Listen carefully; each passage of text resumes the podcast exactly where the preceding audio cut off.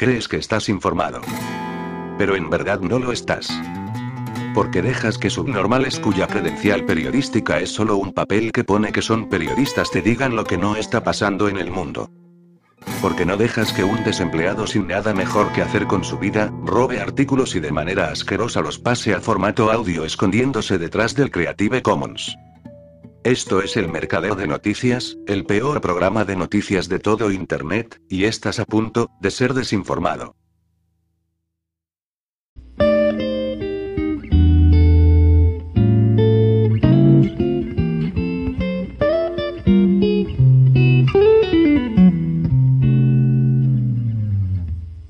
Si crees que las cosas están mal ahora, espera que entremos en la segunda mitad de este año.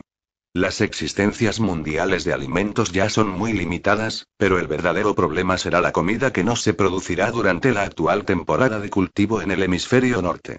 Los precios mundiales de los fertilizantes se han duplicado o triplicado, la guerra en Ucrania ha reducido considerablemente las exportaciones de uno de los principales graneros del mundo, una pandemia de gripe aviar de pesadilla está acabando con millones de pollos y pavos, y unas condiciones meteorológicas extrañas están afectando a la producción agrícola en todo el mundo. A menudo he utilizado la frase una tormenta perfecta para describir la situación a la que nos enfrentamos, pero ni siquiera esa frase parece hacer justicia a la crisis a la que nos enfrentaremos en los próximos meses. Las siguientes son 18 señales de que la escasez de alimentos empeorará mucho a medida que nos acerquemos a la segunda mitad de 2022. 1. La mayor empresa de fertilizantes del mundo advierte públicamente que las graves interrupciones de suministro podrían durar mucho más allá de 2022. La mayor empresa de fertilizantes del mundo ha advertido que las perturbaciones del suministro podrían durar hasta 2023. Una gran parte del suministro mundial ha quedado fuera de servicio debido a la invasión rusa de Ucrania. Esta situación ha provocado la subida de los precios y la escasez de nutrientes para los cultivos en las principales zonas de producción de todo el mundo. Puede ser el presagio de una crisis alimentaria mundial. Bloomberg informa de que el director general de la canadiense Nutrien Ltd. Ken Seitz, declaró el martes a los inversores en una conferencia telefónica que tiene previsto aumentar la producción de potasa a raíz de las perturbaciones del suministro en Rusia y Ucrania, dos grandes proveedores de fertilizantes. Seitz prevé que las perturbaciones podrían durar mucho más allá de 2022. 2. El índice mundial de precios de los fertilizantes se ha disparado hasta niveles absurdos nunca vistos. 3. Se informa que las reservas mundiales de cereales han caído a niveles extremadamente bajos. Las existencias mundiales de cereales siguen siendo extremadamente bajas, un problema que se ha visto agravado por la invasión rusa de Ucrania. Creemos que se necesitarán al menos dos o tres años para reconstruir las existencias mundiales de cereales, dijo Tony Will, presidente y director general de CF Industries Holdings Incorporated con sede en Illinois, en un comunicado sobre el informe de resultados del miércoles. 4. Debido a la guerra, las exportaciones agrícolas de Ucrania se han paralizado por completo, Casi 25 millones de toneladas de cereales están bloqueados en Ucrania y no pueden salir del país debido a los problemas de infraestructura y al bloqueo de los puertos del Mar Negro, incluido el de Mariupol, dijo el viernes un funcionario de la Agencia Alimentaria de la ONU. Estos bloqueos se consideran un factor que explican la subida de los precios de los alimentos, que alcanzaron un récord en marzo tras la invasión rusa de Ucrania, antes de bajar ligeramente en abril, según la FAO. 5. La tasa de desabastecimiento de la leche maternizada en Estados Unidos ha alcanzado el 40%. La tasa de desabastecimiento de la leche maternizada osciló entre el 2% y el 8% en el primer semestre de 2021, pero empezó a aumentar bruscamente el pasado mes de julio. Entre noviembre de 2021 y principios de abril de 2022, la tasa de agotamiento de existencias se disparó al 31%, según los datos de DataSembly. Esta tasa ha aumentado otros 9 puntos porcentuales en solo tres semanas en abril, y ahora se sitúa en el 40%, según las estadísticas. En seis estados, Iowa, Dakota del Sur, Dakota del Norte, Missouri, Texas y Tennessee, se agotaron más de la mitad de los preparados para lactantes en la semana que comenzó el 24 de abril, según DataSembly. 6 en 6 estados de E.U. La tasa de desabastecimiento de preparados para lactantes ha alcanzado el 50% o más. 7. Las búsquedas realizadas en Google sobre cómo hacer leche maternizada casera para bebés han aumentado un 120%. 8 nos dicen que se trata de una tormenta perfecta, ya que las estanterías se están vaciando en los bancos de alimentos de todo el país. 9 en Canadá ya se han perdido más de 1,7 millones de pollos y pavos en los últimos meses debido a la pandemia mundial de gripe aviar. 10 en Estados Unidos, más de 37 millones de pollos y pavos han sido ya diezmados por la pandemia mundial de gripe aviar. 11 Los dos mayores embalses de California, el lago Shasta y el lago Oroville, han descendido a niveles extremadamente bajos. 12 Algunas comunidades del sur de California no podrán pasar los próximos meses de verano sin reducir significativamente su consumo de agua. 13 Muchos de los mayores lagos del mundo están desapareciendo porque se están secando rápidamente. 14 Los incendios forestales siguen devastando absolutamente las tierras de cultivo en toda la mitad occidental de Estados Unidos. Este fin de semana le tocó a Nuevo México de ser el más afectado. Tras unos días de calma que permitieron a algunas familias que huyeron de los voraces incendios forestales en el noreste de Nuevo México regresar a sus hogares, los peligrosos vientos volvieron a arreciar el domingo, amenazando con propagar los incendios localizados y complicar el trabajo de los bomberos. Más de 1.500 bomberos estaban en las líneas de fuego del mayor incendio al este y noreste de Santa Fe, que se expandió en otras 20 millas cuadradas durante la noche a un área de más de dos veces el tamaño de Filadelfia. 15 nos dicen que los precios de los filetes en Estados Unidos seguirán subiendo en los próximos días. 16 Debido al granizo y a las heladas, la cosecha de albaricoques en España será muy inferior a la prevista, en España, según las últimas previsiones, la producción no llegará a las 60.000 toneladas, frente a las 110.000 de 2019, las 100.000 de 2020 y las 90.000 de 2021.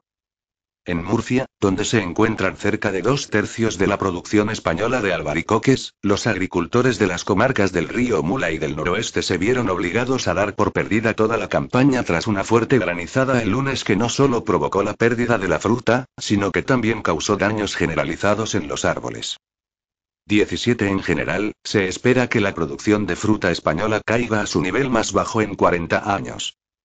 18 El senador de Kansas Roger Marshall advierte abiertamente que se avecina una espantosa hambruna mundial. La guerra en Ucrania conducirá a una hambruna mundial en los próximos dos años, ha advertido este martes el senador Roger Marshall, republicano, que es miembro de la Comisión de Agricultura del Senado. Sabes que soy un gran especialista a la agricultura.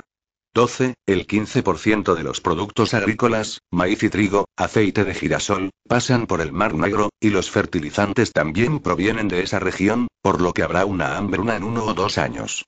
Creo que dentro de dos años será aún peor, dijo el martes en el programa Mornings with Maria Bartiromo de Fox Business. Las campanas de alarma están sonando. ¿Estás escuchando? En todos los años que llevo escribiendo, nunca he visto nada igual, y esta crisis no hará más que intensificarse con el paso de los meses.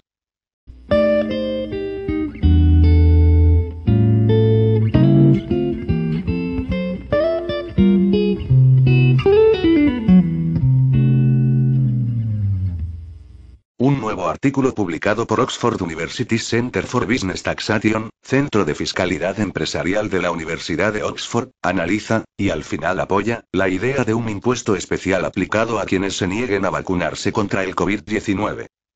Los autores del artículo sostienen que un impuesto relacionado con las vacunas estaría justificado porque los impuestos sobre un comportamiento que se considera indeseable no son nada nuevo. Y que incluso si las vacunas causan un daño grave a algunas personas, algunos estados adoptan políticas que pueden provocar daños graves en casos excepcionales cuando consideran que los beneficios superan los costes. Sí, has leído correctamente. Luego sugieren todo tipo de formas de corregir este comportamiento indeseable, desde un impuesto directo, a créditos fiscales para aquellos que han sido vacunados, pasando por la vacunación obligatoria y el seguro obligatorio de COVID para los no vacunados, que no es más que otra forma de decir impuestos.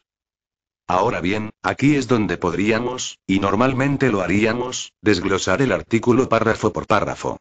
Diseccionaríamos los argumentos, incluiríamos los datos que ignoran, destacaríamos las falacias lógicas, ya sabes, lo de siempre. Hoy no vamos a hacer eso.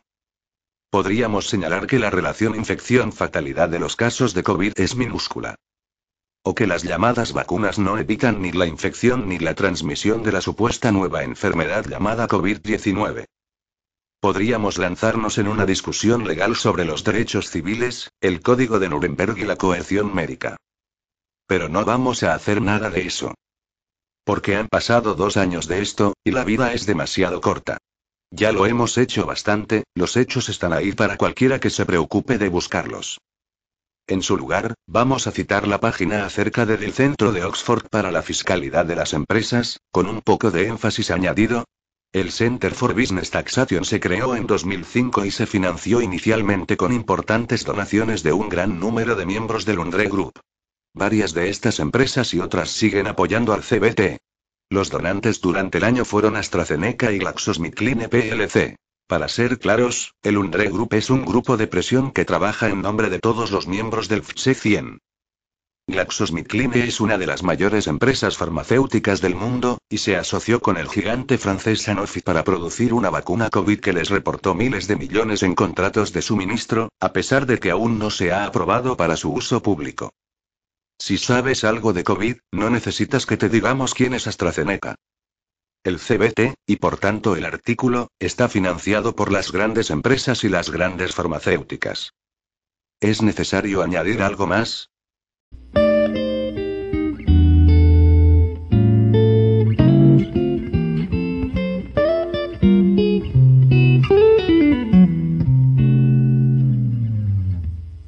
Estados Unidos y Canadá, dirigidos por los liberales sometidos al Foro Económico Mundial, se acercan a la implantación del crédito social al estilo chino y de la tecnología de IA predictiva, que premia al gobierno con una autoridad central de nivel soviético y pone una diada en las espaldas de los ciudadanos.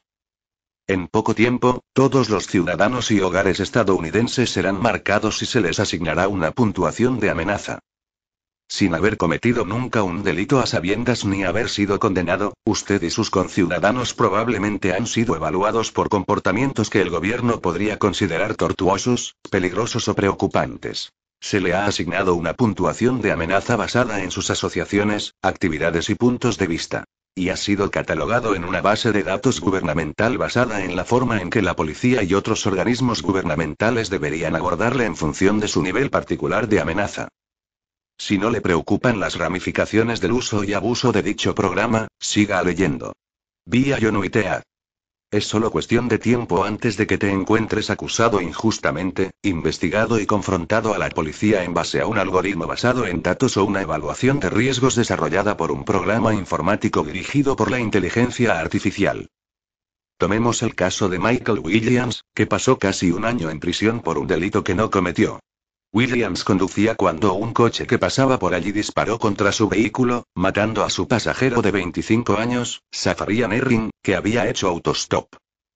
A pesar del hecho de que Williams no tenía ningún móvil, de que no había ningún testigo ocular del tiroteo, de que no se encontró ningún arma en el coche y de que el propio Williams llevó a Erring al hospital, la policía acusó al hombre de 65 años de asesinato en primer grado basándose en ShotSpotter, un programa de detección de disparos que había captado una fuerte detonación en su red de micrófonos de vigilancia y trianguló el ruido para que coincidiera con un vídeo de seguridad silencioso que mostraba el coche de Williams atravesando una intersección. El caso fue finalmente desestimado por falta de pruebas. Aunque los programas de detección de disparos como ShotSpotter están ganando popularidad entre las fuerzas del orden, los fiscales y los tribunales, están plagados de fallos, ya que confunden los contenedores de basura, los camiones, las motos, los helicópteros, los fuegos artificiales, la construcción, la recogida de basura y las campanas de las iglesias, con disparos. Tal y como constató una investigación de Associated Press, el sistema puede pasar por alto disparos en directo justo debajo de sus micrófonos, o clasificar erróneamente los sonidos de los fuegos artificiales o de los coches que hacen ruido como los disparos. En una comunidad, ShotSpotter funcionó menos del 50% de las veces. Luego está el elemento humano de la corrupción que se suma invariablemente a la mezcla. En algunos casos, los empleados han alterado los sonidos detectados por el sistema para decir que eran disparos. Los informes forenses preparados por los empleados de ShotSpotter también se han utilizado en los tribunales para afirmar falsamente que un acusado disparó contra la policía, o para proporcionar un recuento dudoso del número de disparos supuestamente efectuados por los acusados. La misma empresa propietaria de ShotSpotter tiene también un programa de policía predictiva que tiene como objetivo utilizar los datos de detección de disparos para predecir los delitos antes de que se produzcan. Los presidentes Biden y Trump han impulsado un mayor uso de estos programas predictivos para combatir la violencia armada en las comunidades, a pesar de que no se ha comprobado que reduzcan la violencia armada o aumenten la seguridad de las comunidades. La justificación que tiene es difusión de vigilancia generalizada, de tecnologías de predicción del comportamiento, de explotación de datos, de la tecnología precognitiva y de los programas de denuncia del vecindario y de las familias se supone que permite al gobierno tomar medidas preventivas para combatir la delincuencia, o cualquier cosa que el gobierno haya decidido prohibir en un momento dado. Se trata de la precriminalidad, sacada del reino de las películas de ciencia ficción distópicas como Minority Report, que pretende prevenir los crímenes antes de que se produzcan, pero en realidad no es más que otra forma de poner a los ciudadanos en el punto de mira del gobierno para confinar la nación. Incluso los servicios sociales intervienen con algoritmos informáticos que intentan predecir qué hogares pueden ser culpables de abuso y negligencia infantil. Basta con que un robot de IA señale un hogar por posible negligencia para que se investigue a una familia, se la declare culpable y se coloque a los niños en régimen de acogida. Hay que tener en cuenta que la negligencia potencial puede ir desde un alojamiento inadecuado hasta una higiene deficiente, pero es diferente de los abusos físicos o sexuales. Según un informe de investigación de Associated Press, una vez que los incidentes de negligencia potencial se comunican a una línea telefónica de protección infantil, los informes son sometidos a un proceso de selección que recopila datos personales recogidos de los registros de nacimiento, Medicaid, de toxicomanía, de salud mental, de prisión y de libertad condicional, entre otros conjuntos de datos gubernamentales. El algoritmo calcula después el riesgo potencial del niño y le atribuye una puntuación de 1 a 20 para predecir el riesgo de que el niño sea colocado en un hogar de acogida en los dos años siguientes a la investigación. Cuanto mayor sea la cifra, mayor será el riesgo.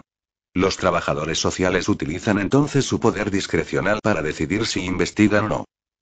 Otros modelos de predicción utilizados en todo el país se esfuerzan por evaluar el riesgo de muerte y lesiones graves de un niño, determinar si debe ser colocado en un centro de acogida y, en caso afirmativo, dónde.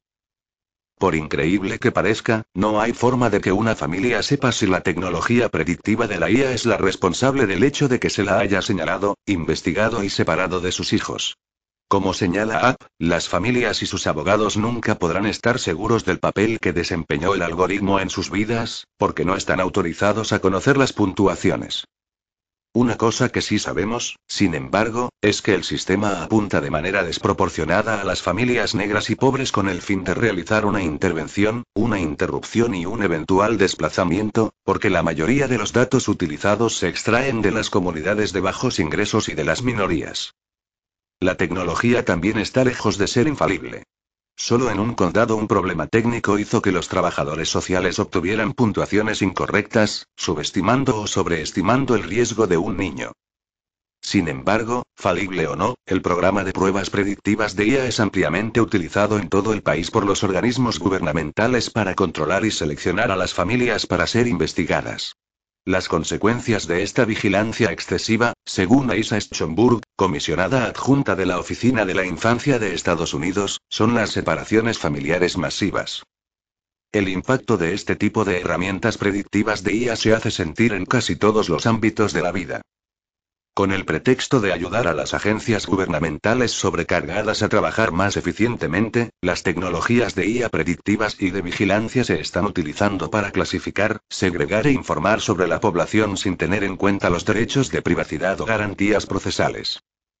Toda esta clasificación, tamizado y cálculo se realizan de forma rápida, secreta e incesante con la ayuda de la tecnología de IA y un estado de vigilancia que rastrea todos tus movimientos. Esto se vuelve particularmente peligroso cuando el gobierno toma medidas preventivas para combatir la delincuencia o los abusos, o lo que sea que haya decidido prohibir en un momento dado. Así, los agentes del gobierno, con la ayuda de ojos y oídos automatizados, un creciente arsenal de software, hardware y técnicas de alta tecnología, la propaganda gubernamental que insta a los estadounidenses a convertirse en espías y soplones, así como las redes sociales y los software de detección de comportamientos, tejen una pegajosa red de evaluaciones de amenazas, advertencias de detección de comportamientos, palabras marcadas e informes de actividades sospechosas destinadas a atrapar a potenciales enemigos Estado. ¿Es usted un veterano del ejército que sufre un trastorno de estrés postraumático? ¿Has expresado opiniones controvertidas, desanimadas o enojadas en las redes sociales? ¿Te relacionas con personas que tienen antecedentes penales o que suscriben teorías conspirativas? ¿Te han visto enfadado en la tienda de comestibles? ¿Tu aspecto es descuidado en público? ¿Tu conducta es irregular? ¿Los anteriores ocupantes de su casa han tenido problemas con la policía? Todos estos detalles y otros más son utilizados por la tecnología de IA para crear un perfil tuyo que tendrá un impacto en tu relación con el gobierno. Esto es el Estado policial americano envuelto en un paquete opresivo de precrimen y crimen prepensado, y el resultado final es la muerte de las garantías procesales. En resumen, el debido procedimiento se diseñó como un baluarte contra los abusos del gobierno. Las garantías procesales prohíben al gobierno privar a cualquier persona de la vida, la libertad y la propiedad sin garantizar primero que los derechos de la persona han sido reconocidos y respetados y que se le ha dado la oportunidad de conocer los cargos que se le imputan y de defenderse contra los mismos. Con el advenimiento de los programas policiales predictivos de IA financiados por el gobierno, que vigilan y marcan a una persona como una amenaza potencial que debe ser investigada y tratada como peligrosa, no puede haber ninguna garantía de procedimiento debido. Ya te han convertido en sospechoso. Para liberarte de las consecuencias de esa evaluación de la amenaza, la responsabilidad de demostrar tu inocencia recae sobre ti. ¿Ves el problema? En el pasado, cada uno tenía derecho a la presunción de inocencia hasta que se demostrara su culpabilidad, y la carga de la prueba correspondía a los acusadores. Desde entonces, esta presunción de inocencia ha sido anulada por un estado de vigilancia que nos convierte a todos en sospechosos y una criminalización excesiva que nos hace a todos potencialmente culpables de una u otra infracción. Si se combina la tecnología de IA predictiva con la vigilancia y la sobrecriminalización, añádase una policía militarizada que irrumpe en las puertas en mitad de la noche para cumplir una orden judicial rutinaria, y tendrás suerte de salir con vida. Pero atención.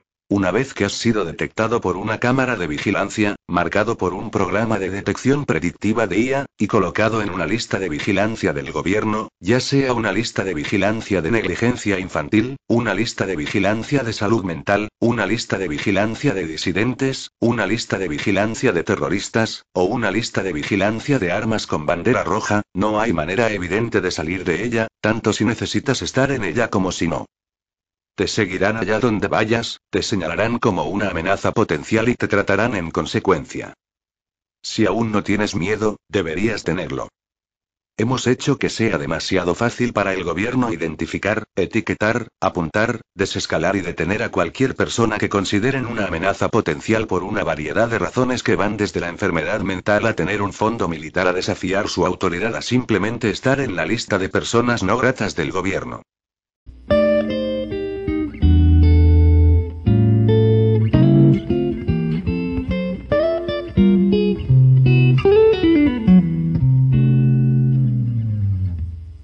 En su clásica novela distópica 1984, George Orwell escribió la famosa frase.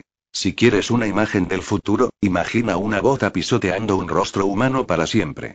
Esta impactante imagen sirvió como un poderoso símbolo del totalitarismo en el siglo XX. Pero, como observó recientemente Kailan Ford, con la llegada de los pasaportes sanitarios digitales en el estado de seguridad biomédica emergente, el nuevo símbolo de la represión totalitaria no es una gota, sino un algoritmo en la nube. Sin emoción, impermeable a las llamadas, formando silenciosamente la biomasa. Las nuevas formas de represión no serán menos reales por ser virtuales que físicas. Estos nuevos mecanismos de vigilancia y control digitales no serán menos opresivos porque sean virtuales y no físicos. Las aplicaciones de rastreo de contactos, por ejemplo, han proliferado, con al menos 120 aplicaciones diferentes utilizadas en 71 estados diferentes, y se han utilizado otras 60 medidas digitales de rastreo en 38 países. En la actualidad no hay pruebas de que las aplicaciones de rastreo de contactos u otros métodos de vigilancia digital hayan contribuido a frenar la propagación del COVID. Pero, al igual que ocurre con muchas de nuestras políticas contra la pandemia, esto no parece haber impedido su uso. Otras tecnologías de punta han sido desplegadas en el marco de lo que un escritor ha llamado, haciendo un guiño a Orwell, el reflejo del pisotón, para describir la propensión de los gobiernos a abusar de los poderes de emergencia. 22 países han utilizado drones de vigilancia para rastrear a los infractores de las reglas del COVID, otros han desplegado tecnologías de reconocimiento facial, 28 países han recurrido a la censura de Internet, y 13 países han recurrido a los cortes de Internet para controlar la población durante el COVID. En total, 32 países utilizaron el ejército o dispositivos militares para hacer cumplir las normas, con el resultado de pérdidas de vidas humanas. En Angola, por ejemplo, la policía disparó y mató a varios ciudadanos mientras aplicaba un confinamiento. Oroya ha explorado el poder del lenguaje para moldear nuestro pensamiento, incluido el poder de un lenguaje descuidado o degradado para distorsionar el pensamiento. Expresó estas preocupaciones no solo en sus novelas Rebelión en la Granja y 1984, sino también en su ensayo clásico, La política y la lengua inglesa, donde argumenta que si el pensamiento corrompe el lenguaje, el lenguaje también puede corromper el pensamiento. El régimen totalitario descrito en 1984 exige a los ciudadanos que se comuniquen en neolengua, una lengua cuidadosamente controlada con una gramática simplificada y un vocabulario restringido diseñado para limitar la capacidad del individuo de pensar o expresar conceptos subversivos como la identidad personal, la autoexpresión y el libre albedrío. Con esta bastardización del lenguaje, los pensamientos completos son reducidos a términos simples que solo transmiten un significado simplista. La neolengua elimina la posibilidad de matizar, haciendo imposible la consideración y la comunicación de los matices de significado. El partido también pretende, con palabras cortas de neolengua, hacer que el discurso sea físicamente automático y, por tanto, que sea en gran medida inconsciente, lo que disminuye aún más la posibilidad de un pensamiento verdaderamente crítico. En la novela, el personaje sí me habla de su trabajo de redacción en la última edición del diccionario no lenguaje. Para 2050, antes, probablemente, todo conocimiento real del Old Speak inglés estándar habrá desaparecido. Toda la literatura del pasado habrá sido destruida. Chaucer, Shakespeare, Milton, Byron, existirán solo en versiones de neolengua, no solo transformadas en algo diferente, sino realmente contradictorias a las que fueron. Incluso la literatura del partido cambiará. Incluso los eslóganes cambiarán. ¿Cómo se puede tener un eslogan como la libertad es esclavitud cuando el concepto de libertad ha sido abolido? Todo el clima de pensamiento será diferente. De hecho, no habrá pensamiento tal y como lo entendemos hoy. La ortodoxia significa no pensar, no necesitar pensar. La ortodoxia es la inconsciencia. Varios términos de demigración han sido desplegados repetidamente durante la pandemia, frases cuya única función era impedir cualquier posibilidad de pensamiento crítico. Entre ellos, los términos negacionista del virus, antivacunas y teórico de la conspiración. Algunos comentaristas tergiversarán sin duda este libro, y en particular este capítulo, utilizando estos y otros términos similares, atajos predefinidos que ahorran a los críticos la molestia de leer el libro o de examinar críticamente mis pruebas o argumentos. Un breve comentario sobre cada uno de estos términos puede ser útil para ilustrar su funcionamiento. El primer término, negacionista del virus, necesita poca atención. Los que lanzan esta acusación a cualquiera que critique nuestra respuesta a la pandemia están equiparando imprudentemente el COVID con el holocausto, lo que sugiere que el antisemitismo continúa infectando el discurso tanto de la derecha como de la izquierda. No es necesario insistir en esta frase. El epíteto antivacunas, desplegado para caracterizar a cualquiera que plantee preguntas sobre la campaña de vacunación masiva o la seguridad y eficacia de las vacunas COVID, funciona igualmente como un freno a la conversación más que como una etiqueta descriptiva precisa. Cuando la gente me pregunta si soy antivacunas porque cuestiono los mandatos de las vacunas, solo puedo responder que la pregunta tiene tanto sentido para mí como la pregunta Dr. Keriati, ¿es usted promedicación o antimedicación? Interrogación de cierre. La respuesta es obviamente contingente y matizada. ¿Qué medicamento? ¿Para qué paciente o población de pacientes? ¿En qué circunstancias y para qué indicaciones? Está claro que no hay ningún medicamento, o vacuna, que sea siempre bueno para todos, en todas las circunstancias y todo el tiempo. En lo que respecta al término conspiración, Agamben señala que su uso indiscriminado demuestra una ignorancia histórica sorprendente. Cualquiera que esté familiarizado con la historia sabe que las historias que cuentan los historiadores trazan y reconstruyen las acciones de individuos, grupos y facciones que trabajan hacia un objetivo común para lograr sus objetivos utilizando todos los medios disponibles. Cita tres ejemplos de los miles que hay en la historia.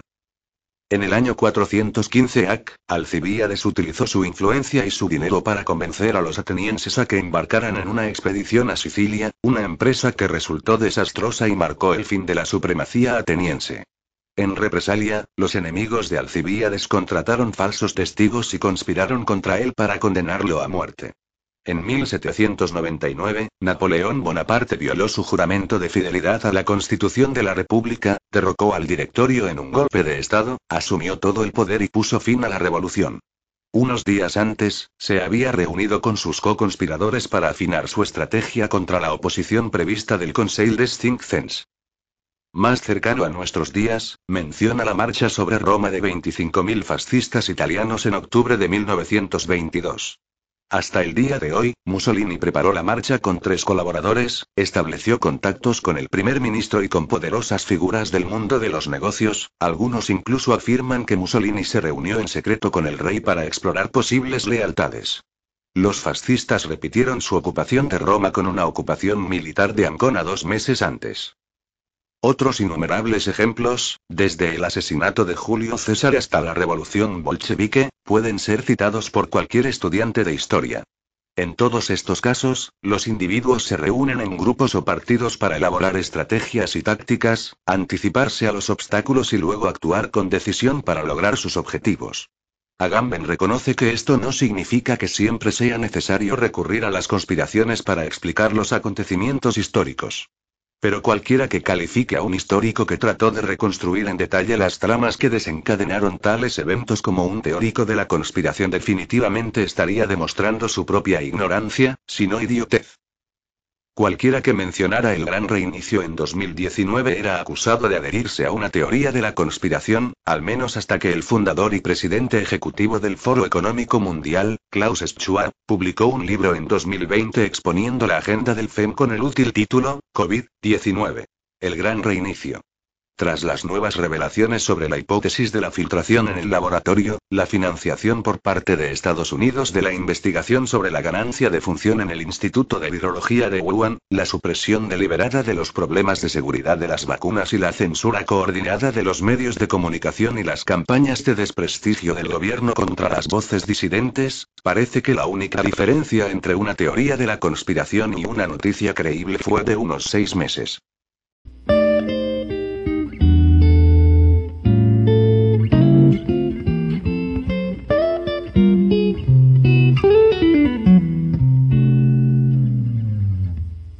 Las plataformas se verán obligadas a analizar las conversaciones, incluso las que se supone que están encriptadas de extremo a extremo.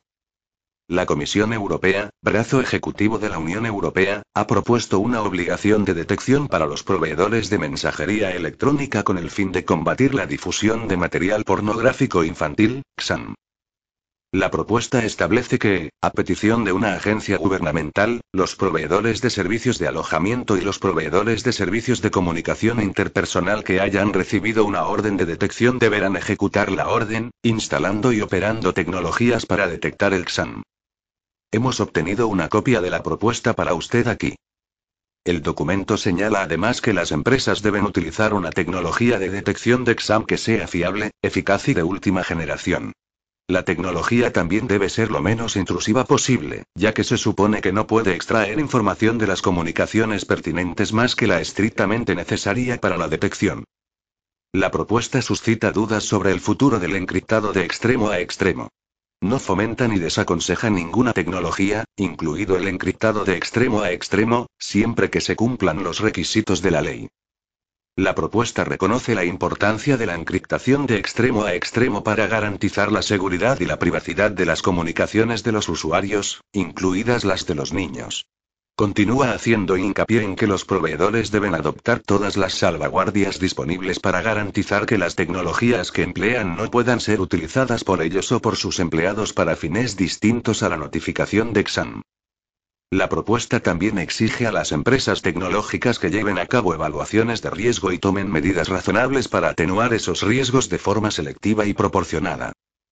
La propuesta hace de la seguridad de los niños la prioridad absoluta sobre todos los demás derechos.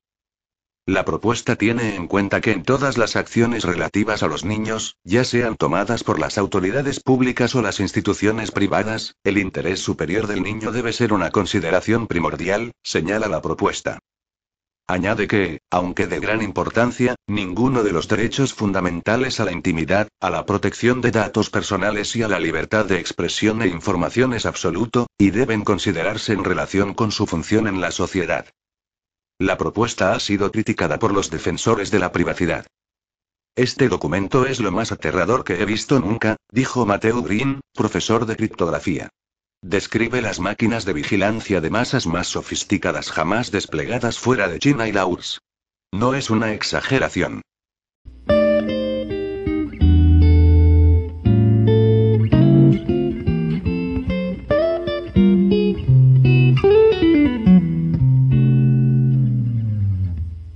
Veamos los hechos. Se ha notificado que el tamaño del virus COVID-19 es de 80, 120 o 150 nanómetros, británica. La mejor mascarilla, 3M, no puede detener partículas menores de 300 nanómetros. Es como tratar de detener las moscas con malla de gallinero. Los medios de comunicación del establishment y los expertos en salud se inventaron entonces el argumento de las microgotas. Digamos que las microgotas son más grandes que 300 nanómetros. Las gotas se posan en la máscara. El líquido se disipa en el tejido o se vaporiza en el aire. La partícula de virus se queda y puede pasar al aire cuando se inhala, aumentando su carga viral. O es expulsada cuando exhalas. El aumento de la absorción de codos provoca hipercapnia. Aumento de la probabilidad de infecciones pulmonares bacterianas y fúngicas. Inhalación de sustancias químicas tóxicas procedentes de la mascarilla. La disminución de la ingesta de oxígeno conduce a la desoxigenación del cuerpo. Decenas de miles de profesionales médicos están en contra de los cierres, el distanciamiento social y las mascarillas. Mediciones de codos dentro de una máscara. Un grupo de más de 100 médicos considera que las mascarillas son innecesarias y perjudiciales. Cuando vemos que la gente lleva máscaras, pensamos que hay una amenaza real. Los que llevan máscaras podrían estar infectados. Las personas sin máscaras podrían infectarnos. Independientemente de si hay una pandemia o no, cuando salimos a la calle, ciertamente parece que la hay. Como tal, nos recuerda cada vez y propaga el miedo en todas las sociedades. El miedo debilita el sistema inmunitario. La gente que toma los medios de comunicación como un evangelio no entenderá a las personas que no quieren ponérselas. Los individuos que están informados, que se preocupan por sus derechos, que no confían en la narrativa oficial o que simplemente no quieren hacer lo que se les dice, están en su derecho, no querrán ponerse la máscara. Así, se crea una gran división en la población. A menudo, los portadores de la máscara atacan a los que no lo hacen, verbalmente e incluso físicamente. Las máscaras faciales nos tapan la boca y la nariz y nos roban nuestra individualidad y expresión. La separación se produce porque nos impide conectar realmente con las personas con las que hablamos. Ciertamente me siento como si hablara con un robot enmascarado, un zombi o un esclavo. Una persona silenciada o subordinada, lo que crea una verdadera sensación de deshumanización. Implicaciones de los mandatos de las máscaras. El gobierno. Ordena las máscaras mientras no funcionan. Viola la Constitución y los derechos humanos. Te obliga a perjudicar tu propia salud. Un crimen contra la humanidad. Afirma que no puedes hacer con tu propio cuerpo lo que quieras. Un peligroso precedente que sin duda continuará cuando lleguen las vacunas. Históricamente un bozal para los esclavos. En el pasado, las máscaras bucales se utilizaban para castigar y silenciar a los esclavos. Los psicópatas que están detrás de la estafa deben estar orinándose, al ver que la gente se la pone, solo porque creen en la propaganda. Las sectas y los cultos a menudo realizan rituales de iniciación para presentar a los nuevos miembros. La ceremonia pretende derribar la antigua forma de pensar e introducir la mentalidad del culto, reglas, rituales, etc. Las estrategias en el proceso de desintegración incluyen el aislamiento, la repetición y el trauma. Otro componente clave son las máscaras. El propósito de las máscaras en un ritual de iniciación. Muerte del ego barra de la identidad. Silencio impuesto. Muestra de sumisión, al maestro del ritual y a la mentalidad de la secta. Señal de consentimiento para la transformación. Señala la aceptación del espíritu de la máscara.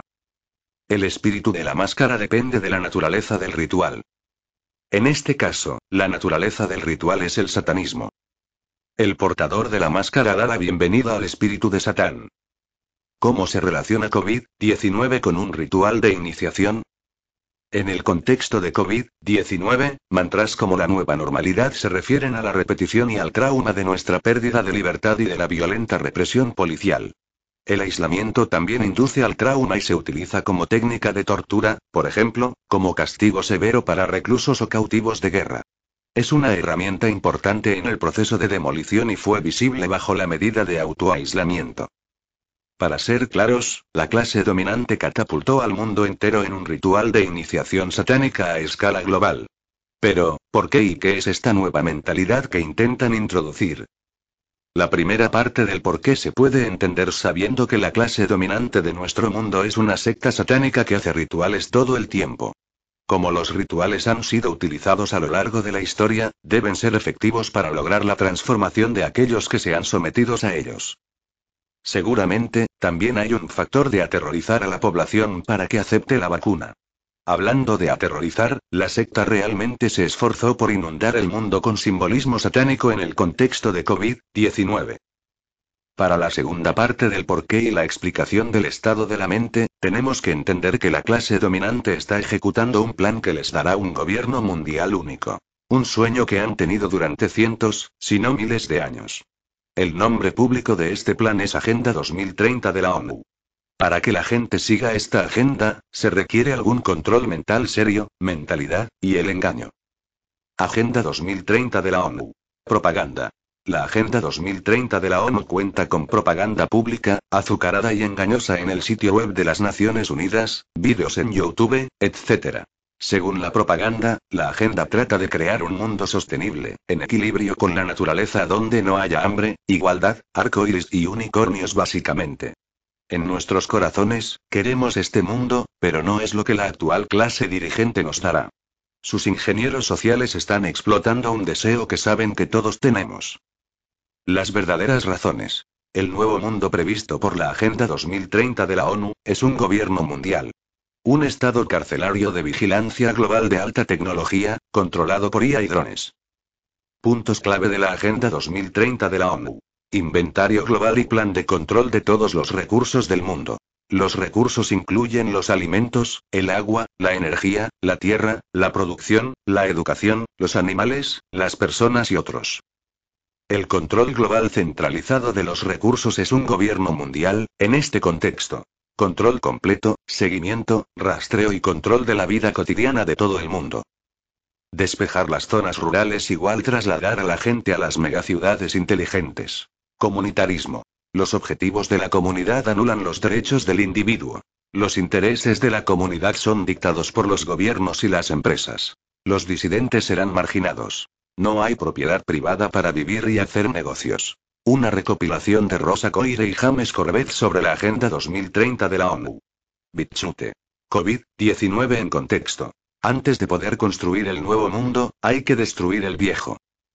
COVID-19 es el carnero para destruir el viejo mundo. Despoblar a las masas, destruir la economía, hacer que la gente acepte la pérdida de libertad, las violaciones de derechos, porque hay una emergencia sanitaria, introducir una policía violenta, etc. Una vez que la Agenda 2030 de la ONU se haya completado, esta será la nueva normalidad. El COVID-19 es solo un engaño temporal para que lo aceptemos temporalmente, lo cual nunca es temporal, ya que todos deberíamos saberlo a estas alturas. Para que la IA controle a las poblaciones, es necesario establecer una conexión tecnológica entre las personas y la infraestructura informática. Esto puede lograrse introduciendo nanotecnología en los cuerpos de las personas, por ejemplo, a través de la vacunación. Los nanobots en el cuerpo son capaces de enviar y recibir información mediante la comunicación inalámbrica. Torres de telefonía móvil 5G y satélites. Esta tecnología está tan avanzada que es posible leer los pensamientos de las personas e introducirlos artificialmente. No hace falta decir que se mantenga alejado de la vacuna por todos los medios necesarios. Nanorobótica. En ningún otro lugar salvo en el sitio web del Foro Económico Mundial encontrarás tantas pruebas en blanco y negro de que el COVID-19 es una pandemia de larga duración, que en el sitio web del Foro Económico Mundial, FEM. En su mapa de transformación de COVID-19, increíblemente detallado, puedes leer sobre temas que no tienen nada que ver con una pandemia, como el 5G, la IA y el gobierno mundial. Conclusión. Hemos empezado con las mascarillas, que es una aplicación de bajo nivel que afecta a nuestras vidas en este momento. Espero que los argumentos presentados sean suficientes para que entiendas que no hay razón alguna para llevar una máscara y que, de hecho, es una pendiente resbaladiza hacia más medidas autoritarias sin sentido. El artículo siguió describiendo un retrato de alto nivel para ilustrar el origen de esta locura. Sé que esta información es difícil, pero también sé que no podemos salir de esto sin que la gente sepa la verdad. Considero extremadamente importante que nos resistamos a esta estafa de todas las maneras posibles, que no obedezcamos las reglas de estos psicópatas. Tenemos que unirnos o nos irán eliminando uno a uno. Multados, encarcelados o algo peor. Una idea que tuve, por ejemplo, fue la de reunirse frente a una tienda y entrar todos juntos sin máscaras. Pueden detener a una o dos personas, pero todas las demás inundarán la tienda, sin máscaras. Grabe y comparta el evento si se siente cómodo. No recurras a la violencia. Los trabajadores ignorantes y los transeúntes podrían intervenir, lo que resulta cuando menos incómodo. Al final, son nuestros hermanos y hermanas los que no saben cómo actuar. Podemos crear un mundo maravilloso. Simplemente no es posible cuando cedemos el control a los psicópatas del gobierno. No me extenderé aquí, pero la idea del gobierno es inmoral y promueve la esclavitud. Aunque esta afirmación parezca una locura, es lógicamente coherente. Mira mi recopilación de Mark Pasio si quieres aprender y entender por qué la afirmación es correcta. Una vez que, nosotros el pueblo, nos deshagamos de esta entidad parasitaria, el cielo es realmente el límite. Espero sinceramente que no tengamos que pasar por este plan infernal antes de comprender esto. Dada la tecnología que existe hoy en día, no creo que podamos salir de eso una vez que estemos dentro.